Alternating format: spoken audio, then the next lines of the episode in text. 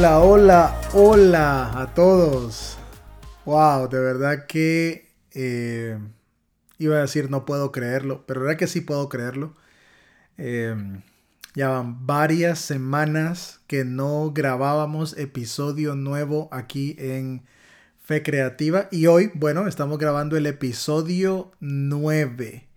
Ya deberíamos estar, si la cuenta no me falla, Tal vez deberíamos estar ya en el episodio 14 o 15 por ahí. Pero eh, en estas semanas de ausencia he estado produciendo contenido en otras plataformas. Creo que ustedes, bueno, algunos de ustedes eh, lo, han visto, no, nos han seguido. Y, bueno, y seguimos ahí pensando en algunos proyectos, en algunas ideas y cosas que, que en este tiempo de pandemia uh, se me han venido a la cabeza, pero también son uh, algunos proyectitos que estaban ahí en, en, embaulados y bueno, ya están como, como eh, floreciendo otra vez, ¿no? Entonces, uh, ahí en las próximas semanas voy a irles contando un poquito más de eh, esto que vamos a estar haciendo, que ya estamos pues trabajando en, en, en ello y y espero que sea pues de, bendición para todos los que nos escuchen. Episodio 9 del tiempo de, pandemia y este episodio le pusimos Lingo Lingo, milagros en el tiempo de pandemia. Y, y algunos de ustedes seguramente ya habrán asociado el, el título con esta famosa película que comenzó a hacerse viral, por decirlo así, cuando comenzó la pandemia, aunque hay gente que hasta ahora la está viendo, pero en las primeras semanas de la pandemia, cuando la gente estaba buscando qué ver en Netflix y qué, qué, cosas em, hacer, apareció esta película que ya llevaba un buen tiempo en Netflix, eh, Milagro en la celda 7, ¿no? Y entonces eh, todo mundo eh, promoviendo la película y yo orgullosamente quiero decirles que eh, soy uno de los pocos que no lloró durante la película. Ahora, no lloré no porque la película no sea, porque soy llorón, pero no, no porque no sea una película que te toque, es que me hice el fuerte para, para no llorar e intencionalmente me programé y, casi, casi cedo eh, en las últimas escenas de, la película, pero eh, nos, nos aguanté, bueno, me aguanté, ¿no? en eso.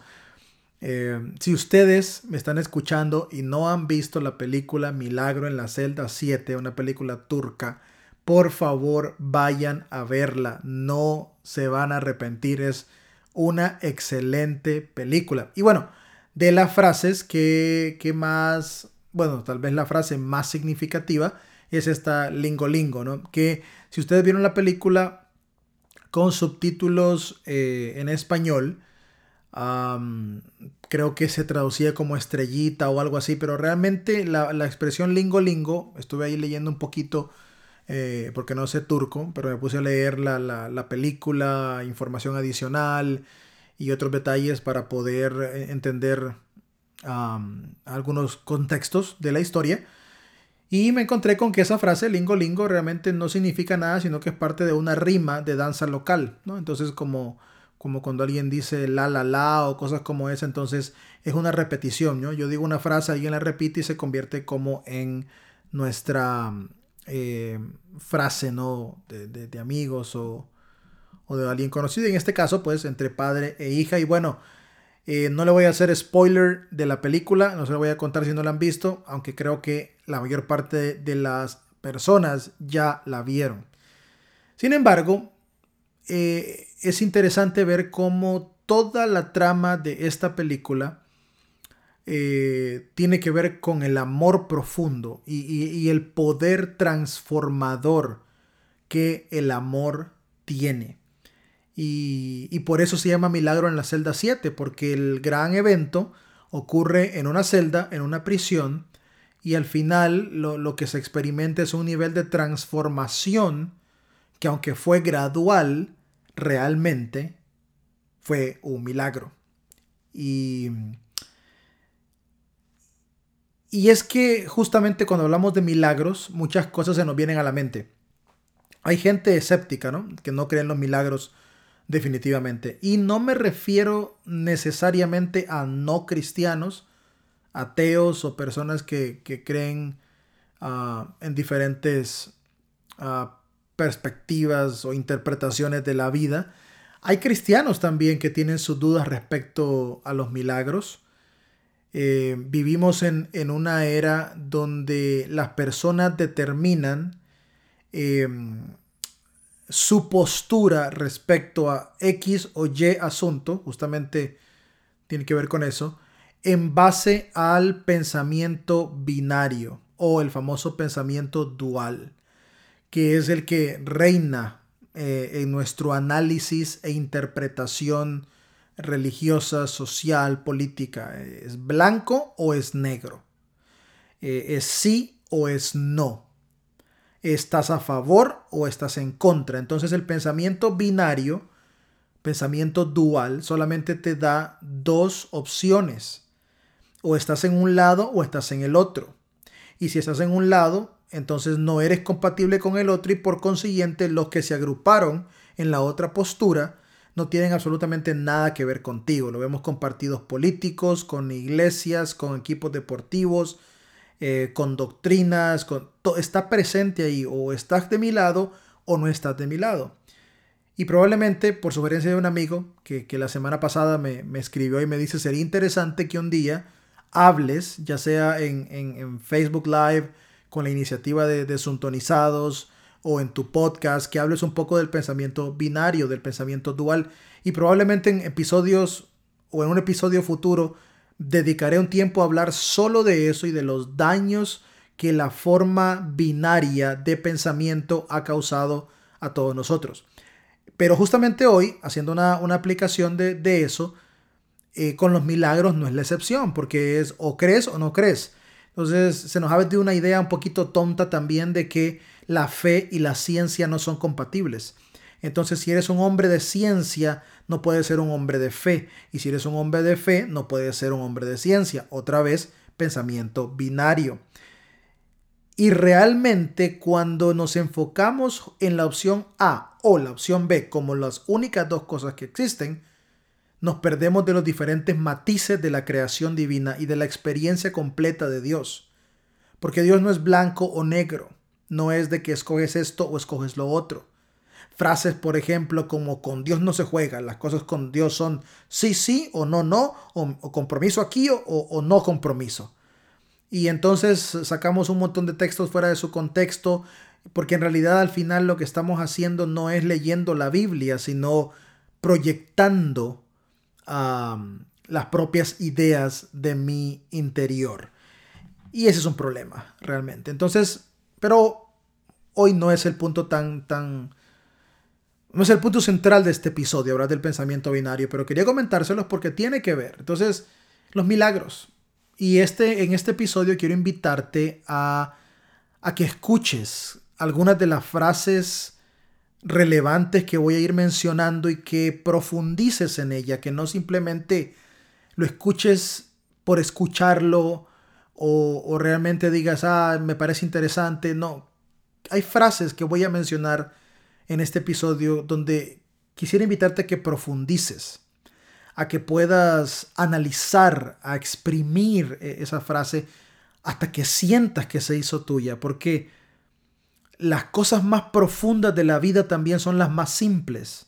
Pero al mismo tiempo es esa paradoja a la que nos enfrentamos, que aunque son profundas y simples, lastimosamente a veces son imperceptibles a simple vista. Valga la redundancia, creo que dije simple dos veces, no lo sé. Lo bueno del podcast aquí es que esté bien espontáneo, es como que esté conversando con ustedes, como que los tenga aquí conmigo. Eh, y, eso, eso es lo, bonito de los podcasts, que no, no, te limitan a ciertas reglas o algunas cosas. Entonces, hoy quiero hablar con ustedes de los milagros. Quiero hablar de los milagros. Y para hablar con ustedes de, los milagros, hay una historia que realmente la voy a, parafrasear, no la voy a leer toda, eh, pero es una historia que, que usted conoce muy bien. Es una historia que está en el Evangelio de Juan, en el capítulo 2 en los primeros versículos. En esta, esta historia nos menciona Juan algunos elementos curiosos eh, que tienen que ver con la transformación religiosa. De hecho, esta es la famosa historia de las bodas de Caná. Podríamos hacer un, un episodio completo de las bodas de Caná en cuanto al proceso de deconstrucción y de resurrección de mi fe y del pensamiento religioso no tradicional, que, creo que muchos de ustedes me han escuchado hablar de esto y, probablemente en un futuro haremos un podcast específicamente hablando de la historia de las bodas de Caná, pero hoy quería mencionarla porque hay detallitos ahí que, me van a servir para traerte un par de planteamientos acerca de los milagros, porque justamente la historia de las bodas de Caná es tradicionalmente conocida en el mundo cristiano como el primer milagro de Jesús, o por lo menos de esa forma es que Juan lo plantea eh, en su evangelio, ¿no? haciendo una apertura a que el ministerio de Jesús comenzó públicamente cuando realiza este milagro en esta pequeña em, aldea o, ciudad pequeña, de hecho, este em, Caná. Y y no voy a entrar en detalles técnicos del, texto, ustedes saben que me gusta mucho eso, pero hoy no voy a entrar en eso porque, como lo dije antes, lo que quiero es rescatar ah, varias cositas del texto que van a ayudarme. Entonces la historia dice que Jesús estaba ahí con sus discípulos, que tanto él, los discípulos, como su madre María fueron invitados a participar en estas bodas. Eh, luego dice que en medio de, la, de la boda, María se percata que se acabó el vino para la celebración. Y entonces em, hace un llamado a Jesús y le dice, bueno, se ha acabado el vino. Y, nuevo, eh, y luego ah, eh, dice el texto que Jesús le responde, y eso que tiene que ver conmigo, mujer. lo interesante es que realmente en la traducción original, más que decir eso que tiene que ver conmigo, mujer, eh, una traducción más acertada sería eso que tiene que ver contigo y conmigo, mujer. O sea, que tiene que ver con nosotros. La, incluye ahí como queriendo decir, no es tanto nuestro, nuestro problema. Y mi hora no ha llegado, dice Jesús. Pero inmediatamente después de esas palabras, María dice, hagan todo lo que Él les diga. Jesús da instrucciones, hay unas tinajas grandes que, que supuestamente son utilizadas con agua para el rito de la purificación religiosa las tinajas están ahí, Jesús da la instrucción y dice llénenlas. Y al llenar las tinajas, eh, dan de probar al coordinador de la boda y este dice, wow, eh, es un vino espectacular. Y va donde el novio porque eh, él no, no se da cuenta realmente de lo que había ocurrido, no, no, no estaba presente cuando ocurre el milagro y dice, mira, tú guardaste el mejor vino para el final, lo cual es inusual. Y, y ahí tenemos el milagro. Jesús convirtiendo el agua en vino. Jesús convierte agua en vino. Es el, primer milagro con el que nos encontramos en el Evangelio de Juan, eh, la primer señal como, como Juan lo, lo, llama. Entonces, de verdad que, que, tengo mucha tentación de darles un montón de detalles eh, técnicos y de contexto y aplicaciones que podríamos hacer espectaculares de ese, de ese relato de las bodas de Cana, pero debo enfocarme en lo que tiene que ver con lo que deseo transmitirles. Eh, y hay un par de cosas de esa historia que me llaman la atención. Eh, bueno, primero, entiendan una cosita, ¿no? El vino se acabó en la boda. normalmente la tradición antigua, judía, en, en, la que se desarrolla esta historia, pues nos muestra que las bodas duraban eh, siete días, ¿no? Y de hecho, dependiendo si eras viuda eh, eh, o si eras virgen, el día de la semana en que te casabas, como mujer en este caso, tenía mucho que ver también y le servía al pueblo como indicador de quién se estaba casando, qué tipo de mujer se estaba casando, si era una viuda o si se estaba casando una, una virgen, según el día de la semana en que la boda se, ah, se realizaba como tal. Pero la celebración duraba siete días. Entonces, el, el que ah, organiza la boda, la familia que organiza la boda, necesita proveer alimento y bebida para siete días.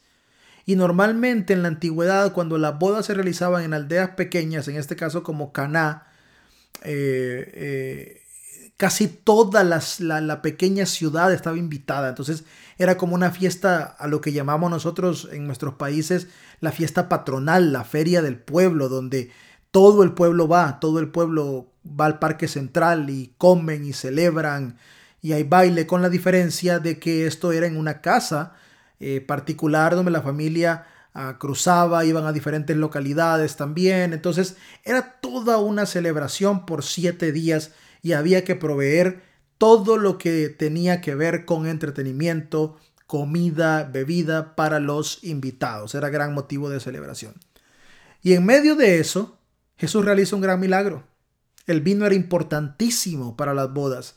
Representaba honra, eh, representaba estatus y quedarse sin vino era una vergüenza que duraría años quizá para siempre, en la memoria de los aldeanos, en la memoria de aquellos habitantes de esa comunidad en particular. Nunca olvidarían, siempre recordarían que en la boda de fulano de tal, con fulanita de tal, se quedaron sin vino. Era motivo de vergüenza profunda.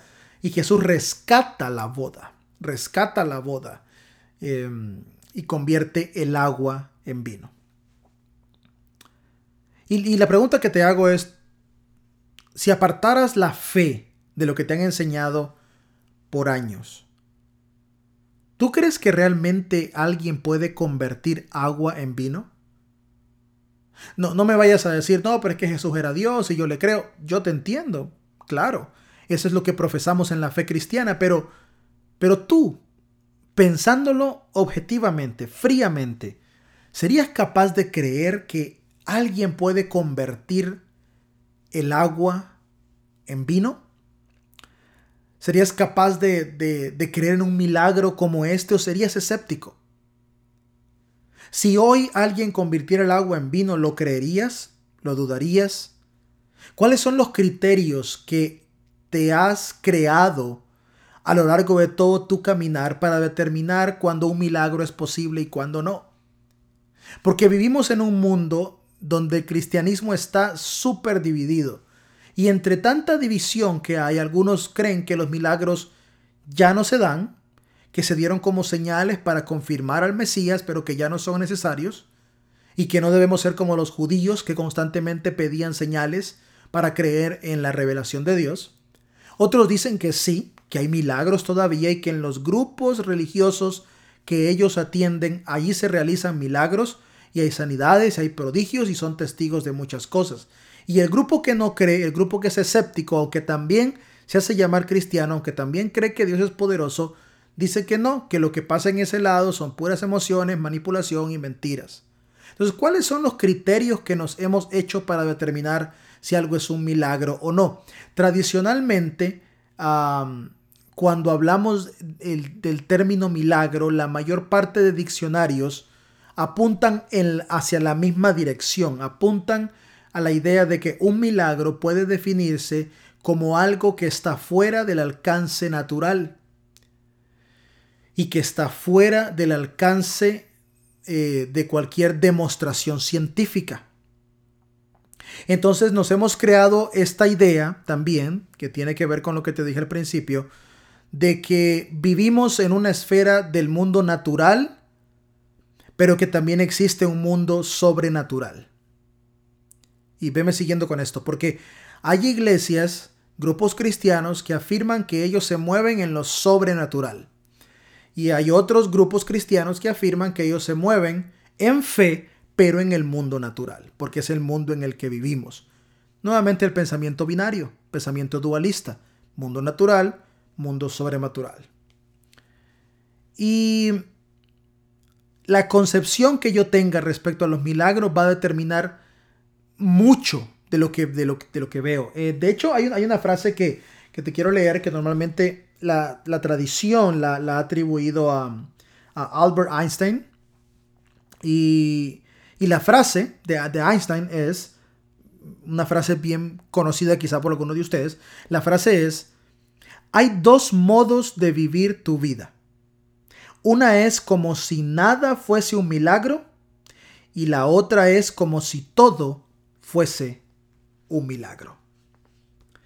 Y creo que cuando hablamos del tema de los milagros es un asunto de cambiar nuestra perspectiva.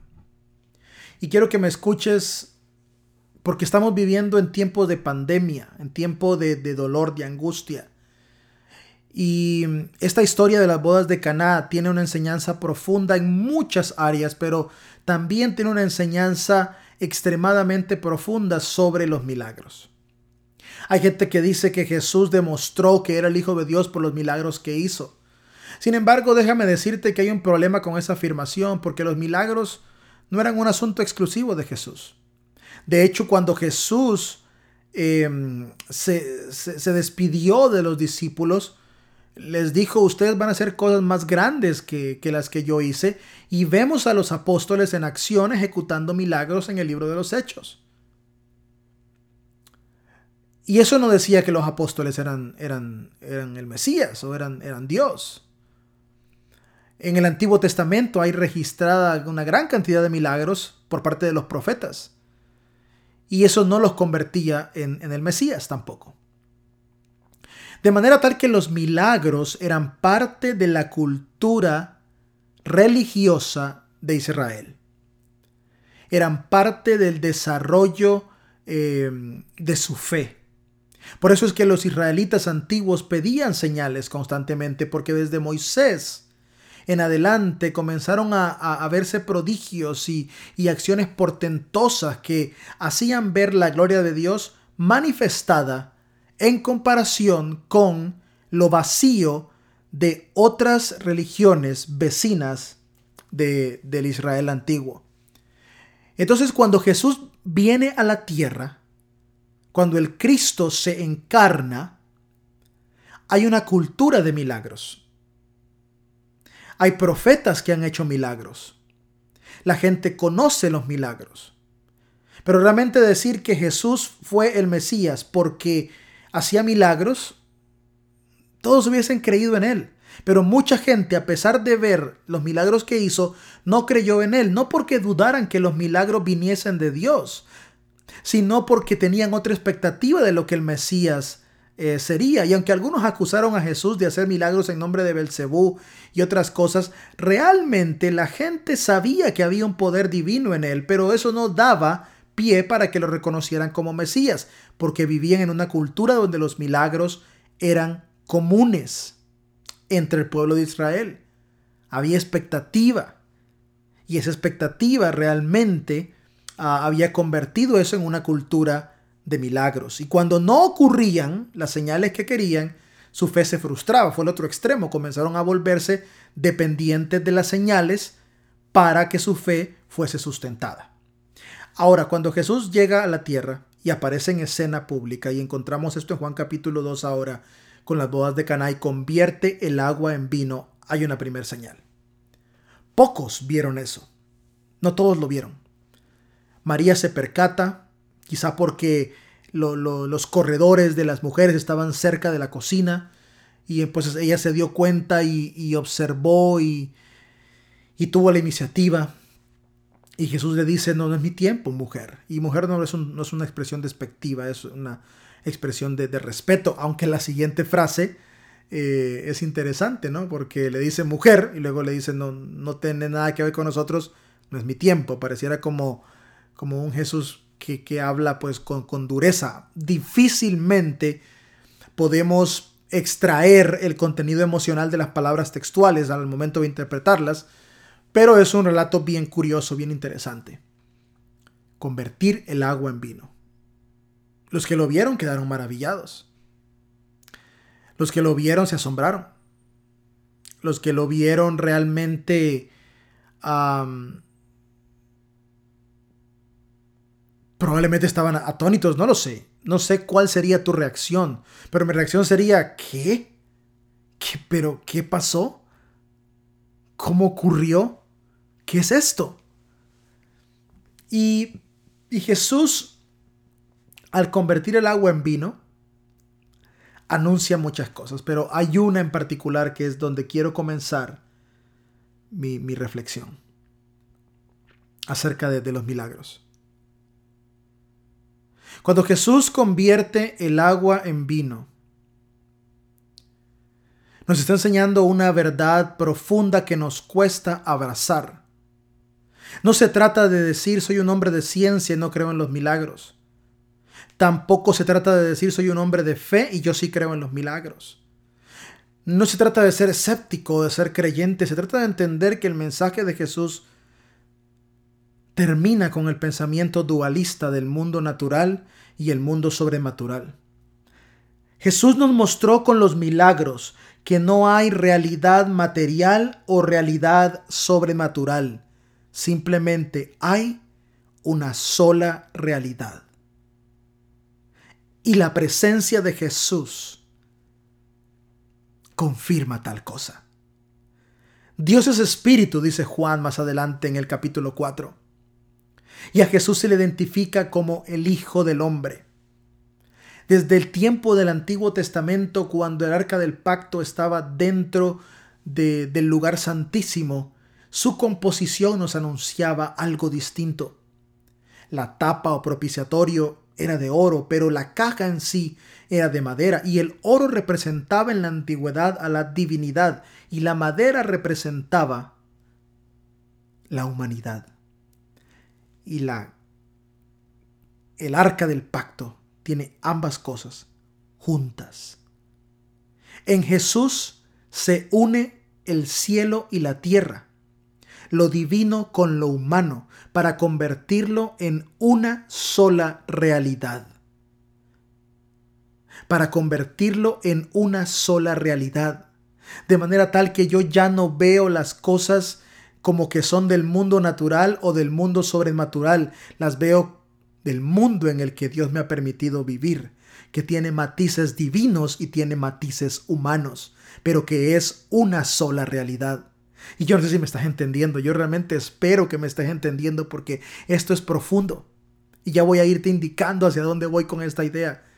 No existe realidad sobrenatural o realidad natural. No existe mundo espiritual y mundo científico. Existe el mundo y hay diferentes matices y sabores que se van expresando en esta hermosa realidad en la que vivimos, donde a veces el agua se convierte en vino y a veces simplemente se encuentra la cura para una vacuna mediante diferentes procesos científicos. Ambos son milagros. Ambos son creíbles, porque no los interpreto desde la perspectiva del uno o del otro, sino desde la perspectiva que Jesús me dio de que vivimos en una sola realidad. Wow, de verdad que yo espero que me estés entendiendo con esto.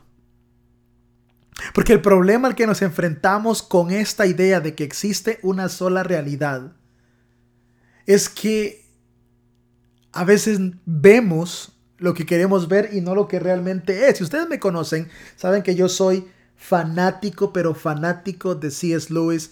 Y, y mi libro favorito de C.S. Lewis no tiene que ver con pensamiento teológico, para que no se vayan a asustar mis críticos.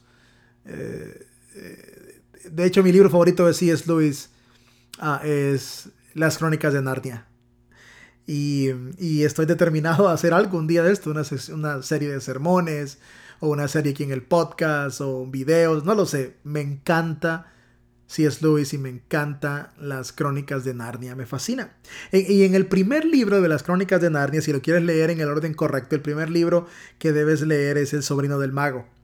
Porque el sobrino del mago narra eh, cómo comienza todo, sobre todo la creación de Narnia, cómo Aslan comienza a, eh, a, crear todo. Y, es interesante porque ah, en una de las, de, las, de las escenas del sobrino del mago, que se está relatando de hecho la creación de Narnia y cómo Aslan está con otros animales reunidos y, y, en la escena presenciando todo está ah, eh, el tío Andrew. Es uno de los personajes que, que, eh, que usted encontrará en esa, en esa lectura, el tío Andrew. Y el tío Andrew está con un grupo de niños presenciando la creación de Narnia por parte de Aslan. Y mm, es interesante porque Aslan está hablando con los animales, los animales responden y se están agrupando en parejas y se están agrupando eh, de acuerdo al, tipo, eh, raza y todo, ¿verdad? Que, que Aslan los había ido acomodando. Y los niños están maravillados de ver cómo Aslan va acomodando todo esto. Pero el tío Andrew solo ve un grupo de animales queriendo atacarlo. Y, la forma en que C.S. Lewis lo, lo pone mientras relata la, la, perspectiva del tío Andrew eh, es la siguiente. C.S. Lewis dice, pues lo que uno ve y oye depende en gran medida del lugar donde esté y también depende de la clase de persona que uno sea. Y es que nuestra interpretación de la realidad va a depender de dónde nos encontramos y del tipo de persona que somos. Cuando la historia comienza a avanzar, el tío Andrew está observando todo y, en una parte donde la escena eh, se oscurece completamente, los niños solo escuchan a Aslam, el león, cantar. Y el tío Andrew empieza a escuchar un sonido raro y dice, suena como un canto, pero no puede ser un canto, porque los leones no cantan. No, no, no, no, no. Mi mente me está engañando, mi mente está jugando conmigo. Es imposible que sea eh, un canto. Y cuando la luz aparece, tiene frente a él a Aslam cantando. Y viendo a Aslam cantar, sigue peleando en su interior, afirmando que no, que en efecto lo que hay es un rugido de un león, pero no es un león cantando, porque es imposible que los leones canten. Y al final de esta parte de la historia, los niños quedan maravillados con el canto de Aslam, porque mientras Aslam cantaba, los niños disfrutaban una melodía profunda, pero el tío Andrew, presentando la misma escena, o eh, perdón, presenciando la misma escena, lo único que vio fue a un león rugir. Y es que a veces nosotros interpretamos la realidad de la fe como queremos. Los escépticos dicen, si no se puede probar científicamente, entonces no existe. Y ese es uno de los parámetros más ignorantes, podría decir yo, aún desde la perspectiva científica. Porque el método científico no es la única forma de medición para la realidad en que vivimos. Hay áreas de nuestra vida donde nos desempeñamos en función social, en función emocional, que no pueden ser medidas a través del método científico y por lo tanto pertenecen a otra esfera y es necesario aplicar otros criterios de medición para determinar su validez. Hay gente que me dice a mí, no, yo no creo en Dios ni en los milagros porque como un Dios bueno puede permitir que mueran 9 millones de niños en el África puede permitir que pase tanta maldad. Y ese argumento también es carente y es vacío. Porque cuando identificas lo malo y culpas a Dios de eso, la pregunta es, ¿qué haces con lo bueno que pasa en el mundo entonces? Cuando las cosas están mal, Dios no existe y lo niego. Pero cuando las cosas marchan bien, el hombre se lleva el crédito. ¿Qué hago con las cosas sobrenaturales? Entre comillas, porque ya te expliqué que esto y lo otro no existe, que todo es una sola realidad donde Dios se mueve por igual. Pero ¿qué hago con las cosas que no puedo explicar y que son extremadamente maravillosas y son buenas?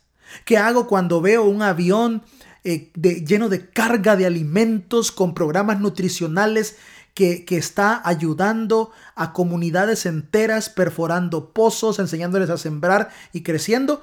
El ser humano se lleva el crédito. Pero cuando alguien se muere, injustamente el ser humano no es culpable, sino Dios. Entonces ya empiezo a hacer mis conclusiones y digo, Dios no existe porque un Dios bueno no podría permitir tanto sufrimiento. Cuando no nos hemos dado cuenta de una verdad profunda, algo que no todavía no no comprendemos, la historia de las bodas de Caná no solo nos enseña que Jesús es la manifestación clara de que no hay realidad natural y sobrenatural, sino una sola realidad. Pero también hay una verdad profunda. Cuando Jesús le dice a la gente, llenen esto de agua, nos convierte a nosotros en los ejecutores de milagros. El mundo no ve milagros porque nosotros mismos hemos dejado de hacerlos. El toque divino no ocurre porque he empezado a interpretar la realidad desde aquello que creo convincente para mi mente y me he olvidado de que vivo en una realidad con matices y esos matices a veces son humanos, a veces son divinos, a veces pasan, a veces no pasan. Jesús no hizo milagros para todo mundo, ni tampoco sanó a todo mundo, pero sanó a algunos y algunos recibieron sus milagros. Hay cosas que van a ocurrir y cosas que no van a ocurrir. Y lo que quiero es que vayas reprogramando tu mente sobre lo que los milagros realmente son. Pero apenas estoy comenzando con esto. Apenas estoy comenzando. El tío Andrew miraba lo que quería ver, como muchos de nosotros hoy en día. Tanto escépticos como creyentes ven lo que quieren ver. Ven una proyección de sus creencias más profundas. Y son incapaces de ver el mover de Dios en cada cosa, a cada minuto, cada momento. El verdadero milagro el verdadero milagro es ver lo que realmente es y no solo lo que yo quiero ver. Y esto me lleva al siguiente punto que, quiero mencionarte con eso de los milagros. La primera frase que, te mencioné de, de Albert Einstein. O vives como que todo es un milagro o vives como que nada es un milagro. Y suena como dualista, ¿no? Suena como o lo es o no lo es. Pero esta es la gran realidad del universo. Todo es un milagro. ¿Alguna vez has leído, por ejemplo, el ciclo de la eh, naturaleza, si lo queremos llamar así, cuando una mujer se embaraza? ¿Alguna vez has leído y, y has podido observar los detalles que la academia médica nos presenta de cómo una vida surge dentro de una mujer a partir de, un pequeño embrión, comienza a formarse, hay explicación científica, pero comienzan a desarrollarse emociones, el bebé comienza a percibir, a captar, la mujer comienza a expandirse, pero al mismo tiempo esa expansión está llena de vida. Y cuando va a dar a luz la mujer, lo que ocurre realmente es algo que aunque tiene explicación, es difícil de comprender. Porque dar a luz es un milagro completo que racionalmente nosotros no podemos entender aunque exista una explicación científica. Yo sé que la vagina de la mujer se puede extender para que el bebé pase perfectamente por ahí y luego vuelve a su estado normal, porque lo hemos leído. Yo sé que los órganos que son presionados por el bebé dentro de la mujer no sufren daños, pero si otra cosa los presionara externamente, sí sufrirían daños. Yo sé que los órganos se acomodan de nuevo dentro del cuerpo de la mujer a su posición original. Yo sé que parte de la esencia natural de la mujer se fue con ese bebé y ya no es la misma. Lo entiendo. Porque me lo han explicado. Pero si me lo contaran un día de la nada y dijeran, dentro de una mujer puede nacer la vida, y pasa así, así, así, así, no lo creería. Todo es un milagro y las cosas no están sujetas a nuestra interpretación o a nuestra explicación racional. Y mm, cuando pienso que todo es un milagro, se me viene a la mente el Génesis capítulo 1. En el principio Dios creó los cielos y la tierra, la tierra estaba desordenada y vacía y el Espíritu de Dios aleteaba sobre la faz de las aguas. Aleteaba, el Espíritu de Dios estaba presente ahí en ese caos. Y con el tiempo el Espíritu de Dios, la presencia de Dios, la famosa Shekinah en el Antiguo Testamento, la presencia descendía sobre el tabernáculo y con el tiempo esa presencia descendía sobre el templo y con el tiempo esa presencia se encarnó el Cristo en la persona de Jesús. Y con el tiempo esa presencia, el apóstol Pablo dice, ustedes son el templo del Espíritu Santo. Y con el tiempo esa presencia nos lleva a otro nivel cuando Pedro dice ustedes son partícipes, copartícipes de la naturaleza divina. ¿Acaso no entendemos el mensaje? La encarnación, como lo decía C.S. Lewis, es el milagro más grande. Porque desde el principio Dios nos está diciendo, soy espíritu pero voy a vivir entre ustedes. La encarnación no es un suceso que ocurrió solamente con Jesús. La encarnación viene siendo anunciada en toda la creación desde el principio cuando Dios dijo, todo es bueno. Y cuando Dios se paseaba en el jardín. Y cuando Dios interactuaba y aparecía a otros en forma de zarza ardiente. Y cuando Dios aparecía en un susurro, un viento suave. Cada elemento de la creación hace a Dios tangible. Y cada elemento de la creación es un milagro. Solo está en que tú aprendas a verlo. La gente cree que el gran milagro es, ah, fulano se está muriendo y hay que orar para que ocurra un milagro, porque solo un milagro puede salvarlo. Quiero decirte una cosa, aun y cuando muera, es un milagro. Porque cuando mueres, entras en un estado de transformación diferente, que aunque te lo han explicado, es difícil de creer. Por lo tanto, cuando mueres y pasas a la presencia del Ser Supremo en otra dimensión, en otra eh, esfera de esta realidad única que existe, Es un milagro. Todo es un milagro. Si sanas, es un milagro. Si no sanas, es un milagro. Porque entrarás en un estado distinto. En un estado, en una esfera diferente, que si te la contaran no la creerías. Pero también debemos entender nuestro rol como ejecutores de milagros. Jesús ha sido un, ejemplo de inclusión poderoso. En esta escena de las bodas de Caná incluye a la gente, dice, llenen de agua. Él no agarró el agua y, y, empezó a llenar las tinajas, llénenlas de agua.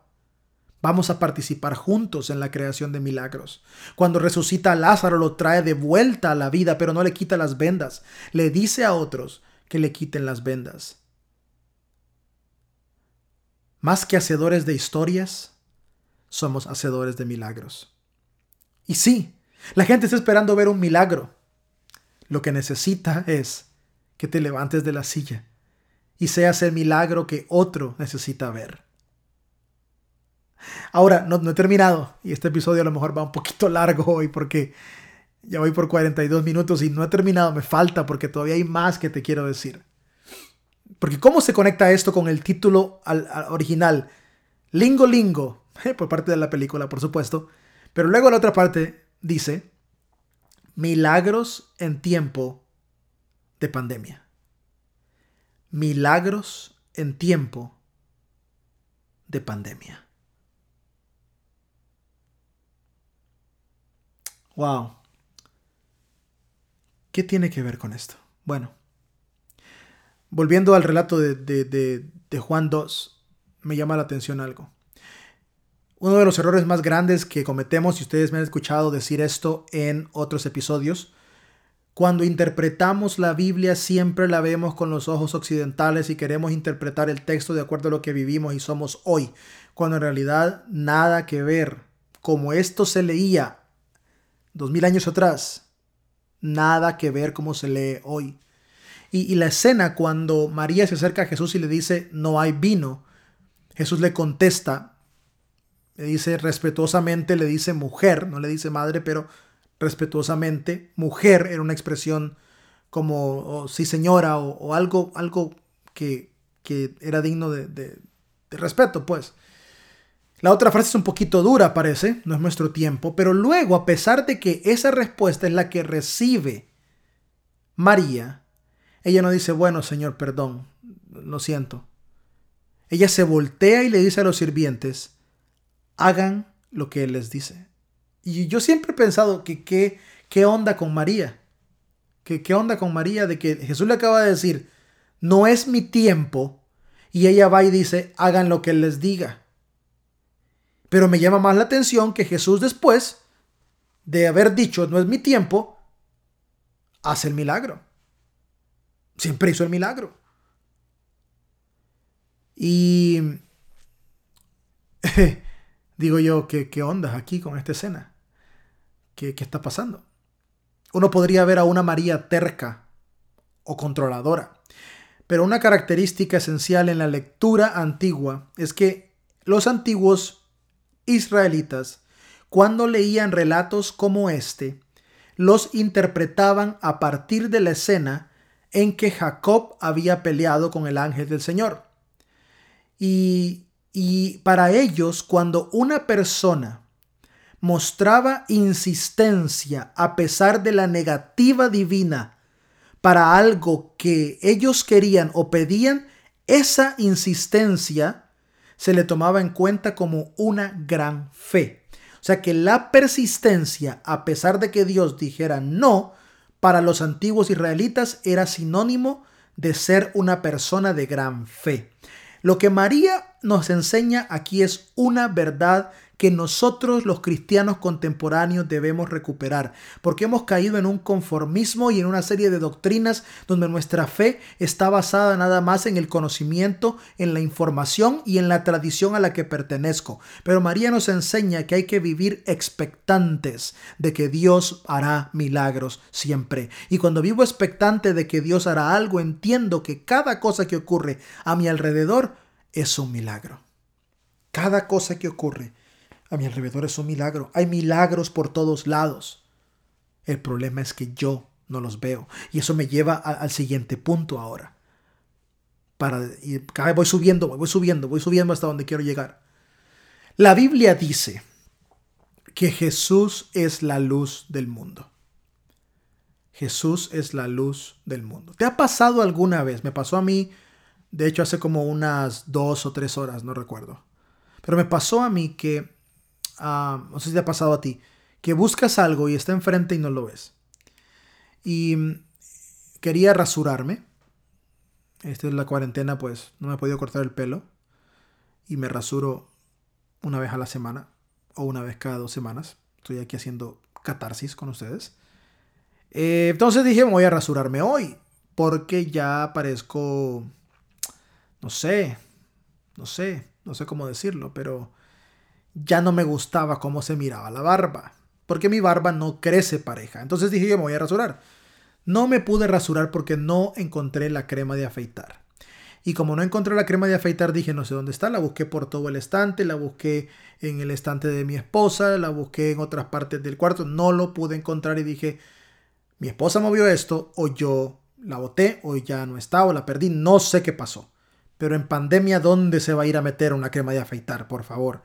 O sea, llevamos casi siete semanas con esto y en serio, no se va a escapar la crema de afeitar sola. No la encontré.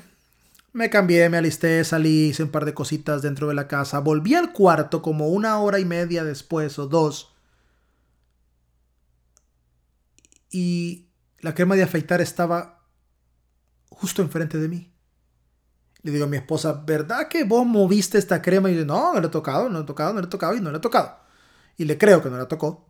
Y me di cuenta que siempre estuvo ahí, pero no la vi. La Biblia dice que Jesús es la luz del mundo, pero fíjate el error que hemos cometido al momento de interpretar este texto. Decimos, la luz del mundo, ve a Jesús porque Jesús es la luz. Ahora yo te pregunto una cosa a ti, ¿para qué sirve la luz?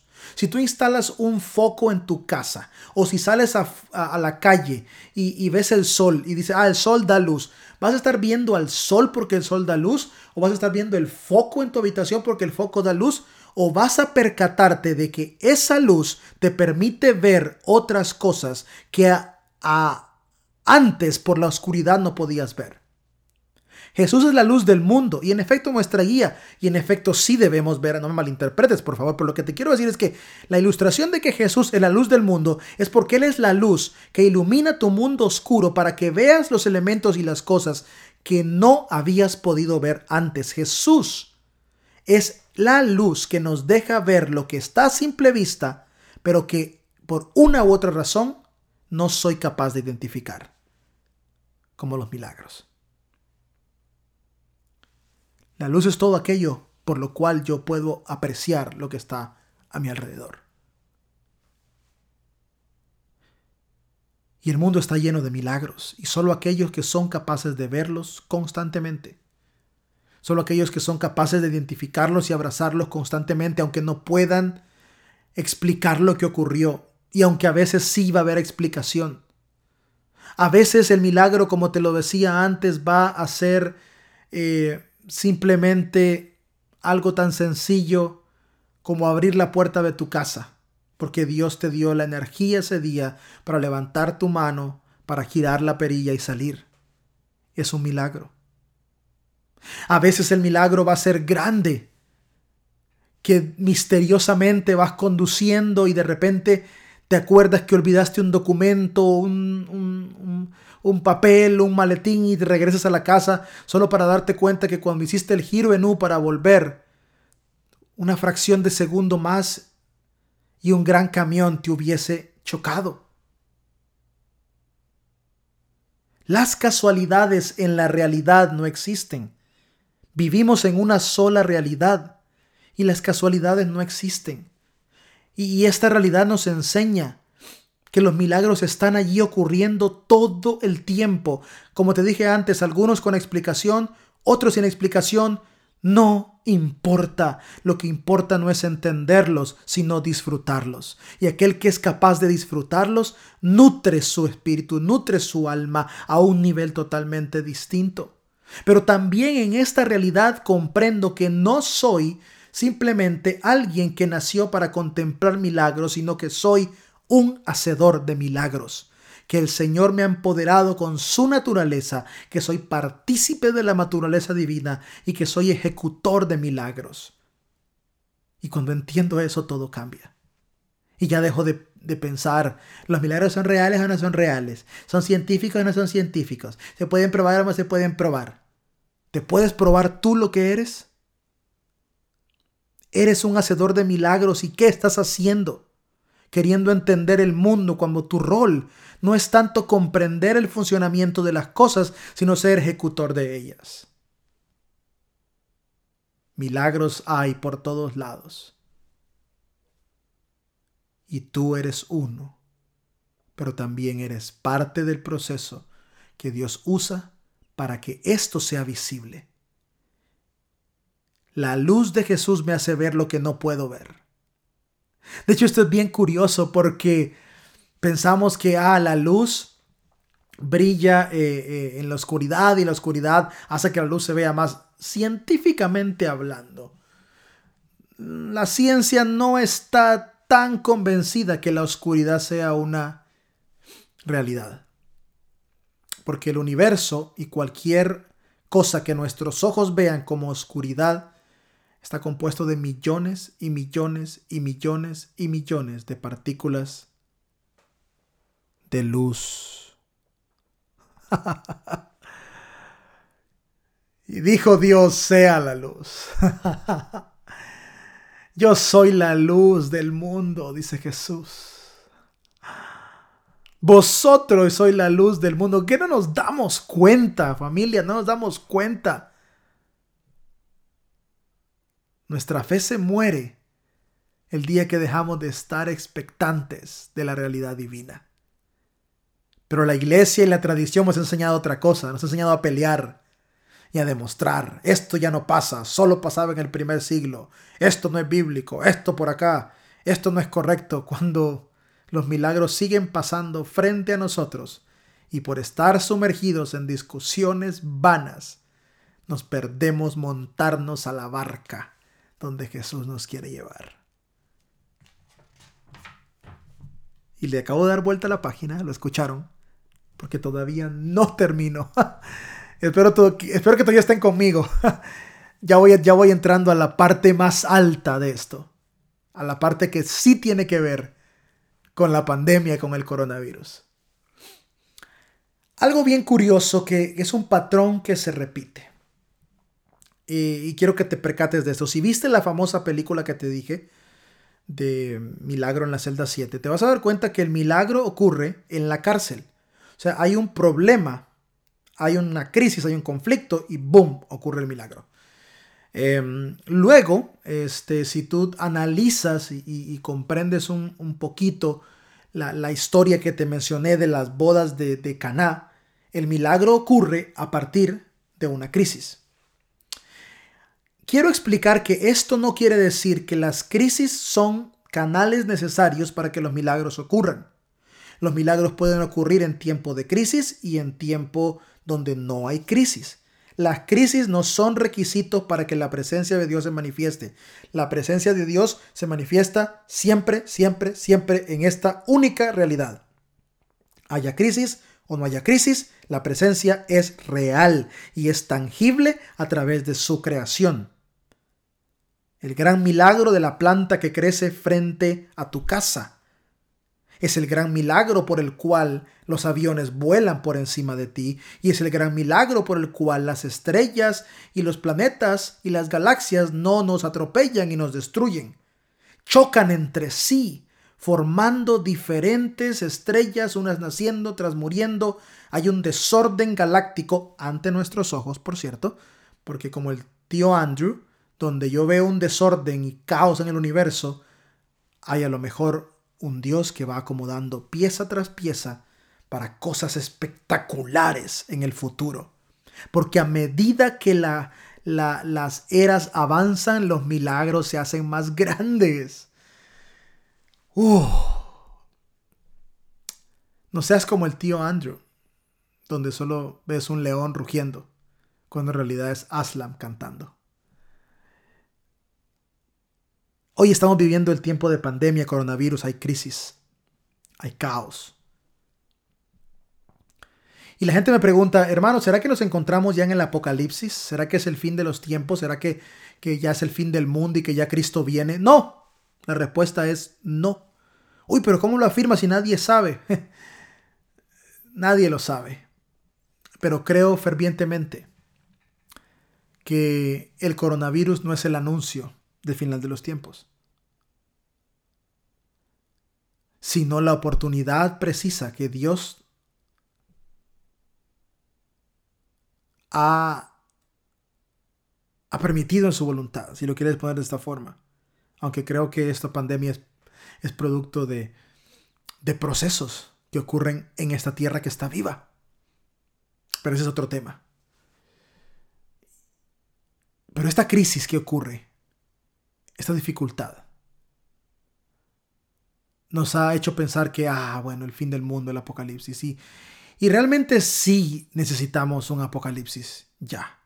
O sea que en otro, si lo pongo de otra forma, sí estamos viviendo en tiempos apocalípticos. Pero te voy a explicar por qué. No es el tiempo de, de, de las teorías de conspiración que circulan por ahí, que el profeta anunció que vendría esto y lo otro, arrepiéntanse pecadores, busquen el rostro del Señor antes que la ira del Altísimo los consuma.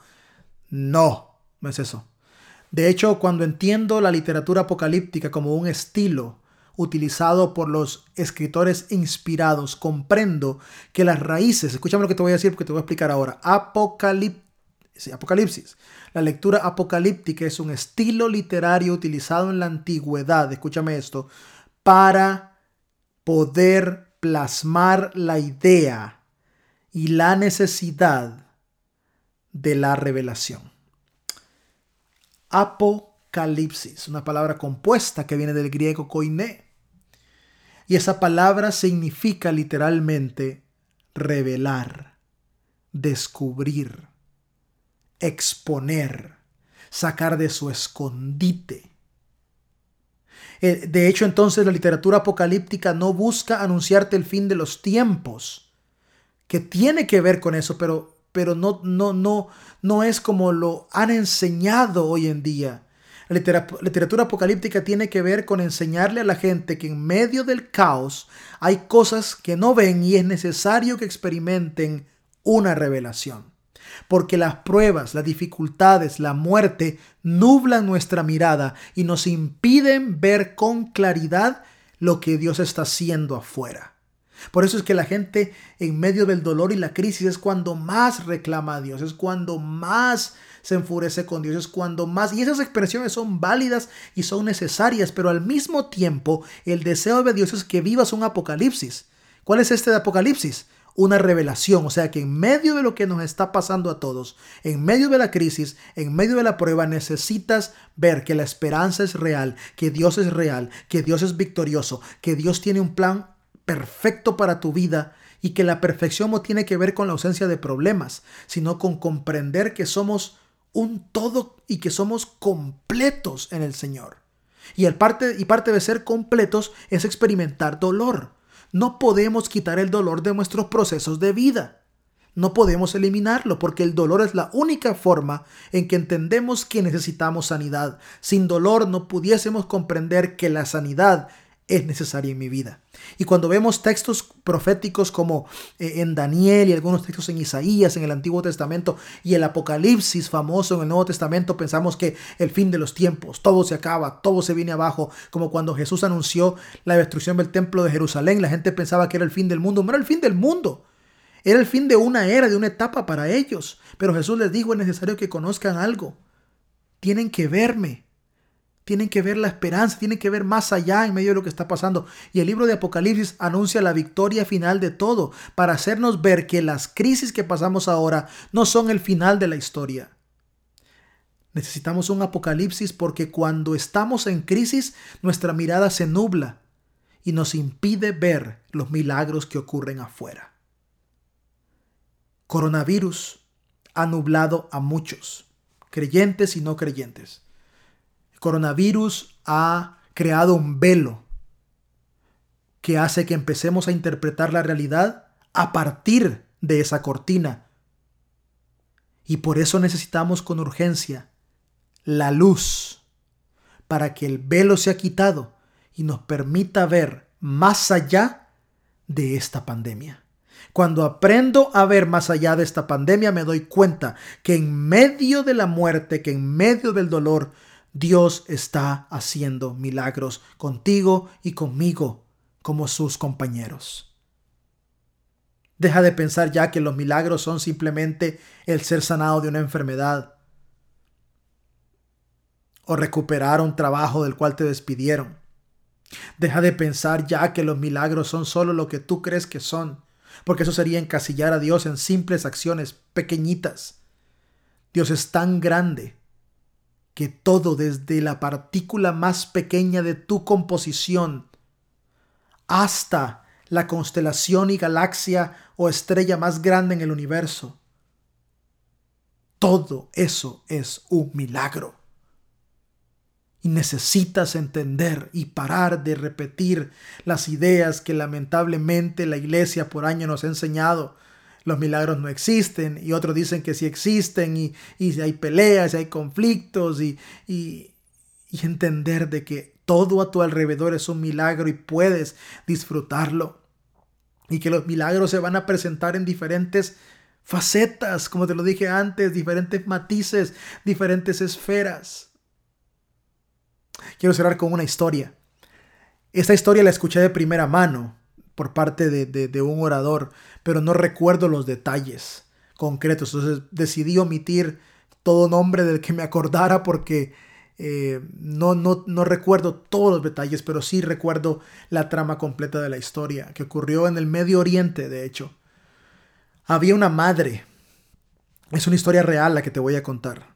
No es una historia inventada, no es, es una historia real. Y sé que si yo me pongo a preguntarles a ustedes que me cuenten sus historias, Vamos a ver los milagros más grandes e inimaginables que nos podamos traer a la mente.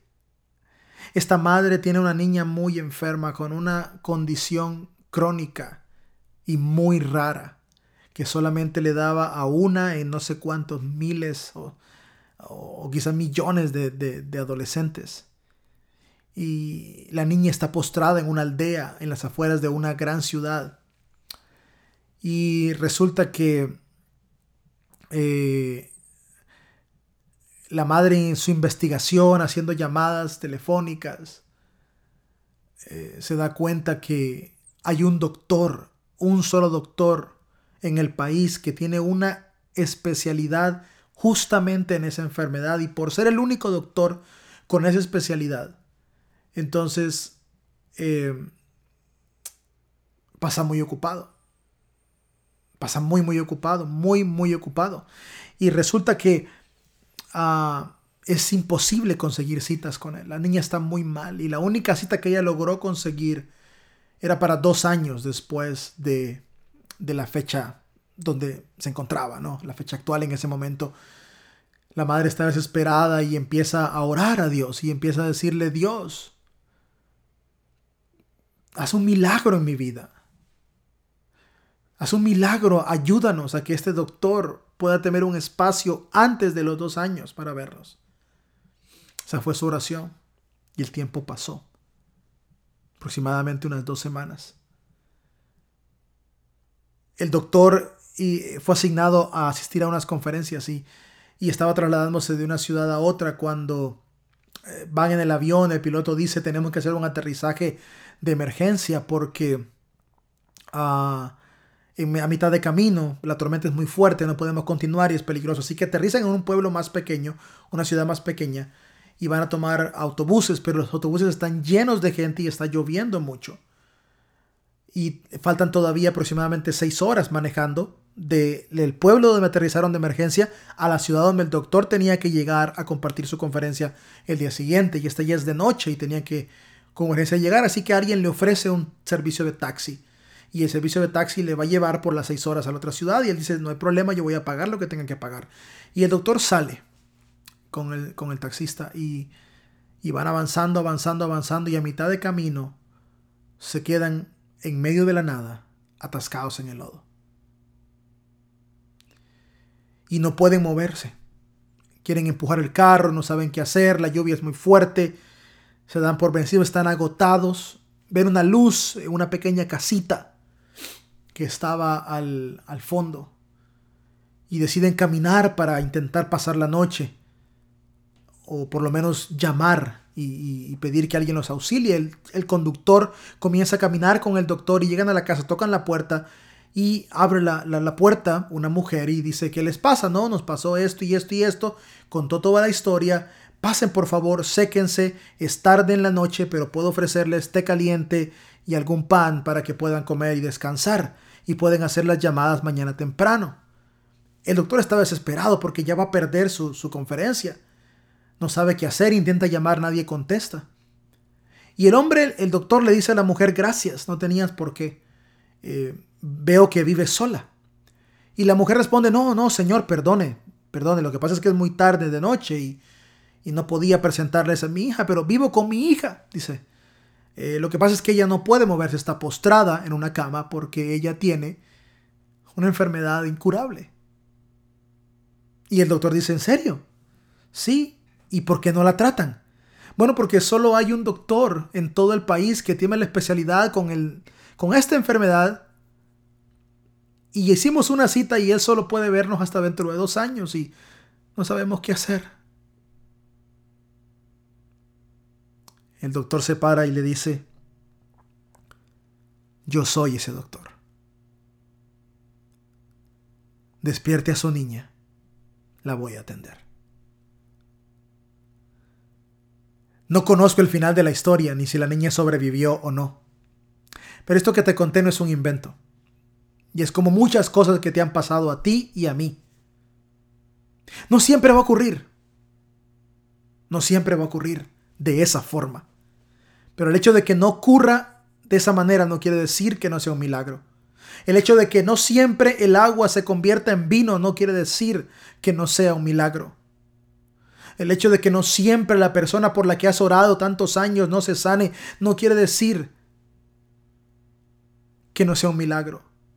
El hecho de que has orado mucho por, por un pariente, por, por, un amor para tu vida, por un trabajo, por papeles, por documentos, por superar un problema. El hecho de que no ocurra como tú lo estás pidiendo no quiere decir que no estén ocurriendo milagros. Lo que necesitas es reestructurar tu petición a partir del velo que te es quitado en el tiempo de tu apocalipsis a partir de la luz que es Jesús para que te deje ver lo que no estás viendo y cuando puedas ver lo que no estás viendo, aún en el lecho de muerte, podemos ver milagros. Espero que lo entiendas, iglesia, amigos que nos escuchan. Todo, todo es un milagro. Que la bendición de Dios esté con todos. Nos vemos pronto para el episodio 10.